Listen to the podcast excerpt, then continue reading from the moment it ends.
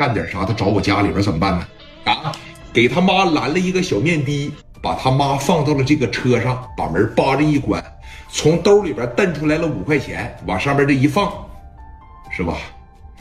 把他送到我亲姑姑家啊，上我姑那去吧，地址你问他，我走了。说，孩子回去了以后，你可不行给人犯浑啊，你可不能跟人家犯犟，听着没？你放心吧，妈。回去我就搬东西，那行，妈信你啊，妈信你，可不行惹事儿啊。走吧，啊，走吧，上我大姑姐家，把他妈送到他大姑姐那儿去了。那现在家里边没人了，我爸也死了，现在就剩我哥一个了。你没啥可威胁我的了吧？啊，你没啥可威胁我的了，那我可就得跟你干了。一步一步一步一步的往自个儿店里边走，这个脚步就异常的沉重。来的时候感觉挺快呀，扶着老太太感觉都没走那么慢呢。你心里边有事，你脚底下自然而然就承重了。啊，对了，无牵无挂了以后就怎么样了？就起杀心了。现在他并不是特别冲动。我相信任浩这一次动手是经过深思熟虑的，啊，低着头没有表情，眼珠子通红，已经没有眼泪了。我要是真干了他们，我会怎么样？我要是干不过他们，无非就是当街让他们打死呗。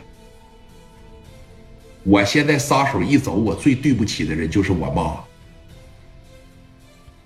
但是，我实在是咽不下这口气。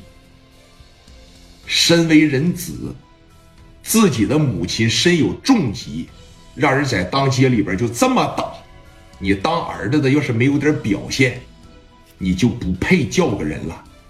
我说的对吧，哥？一步一步的往家挪，眼瞅着还有二三十米就能来到自个儿的这个小摊儿上，这帮人那是一瞅，看着没，哥，给鸡巴打傻了。哎，你看都给打傻了。都不会动弹了，你走这两步道走的 都不会动弹了。哎，但是刚刚打人的这个张子豪要操蛋啊！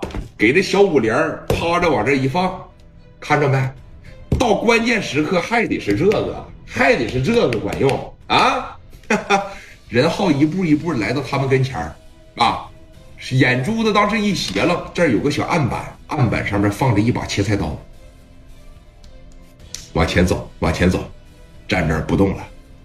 张子豪扛个小五连，当时就过来了。怎么的？啊？是我给你叫个车，你搬走吧，还是自个儿叫个车搬走吧？啊？不行，给你找个三轮吧。啊？不用三轮，我也不用相互。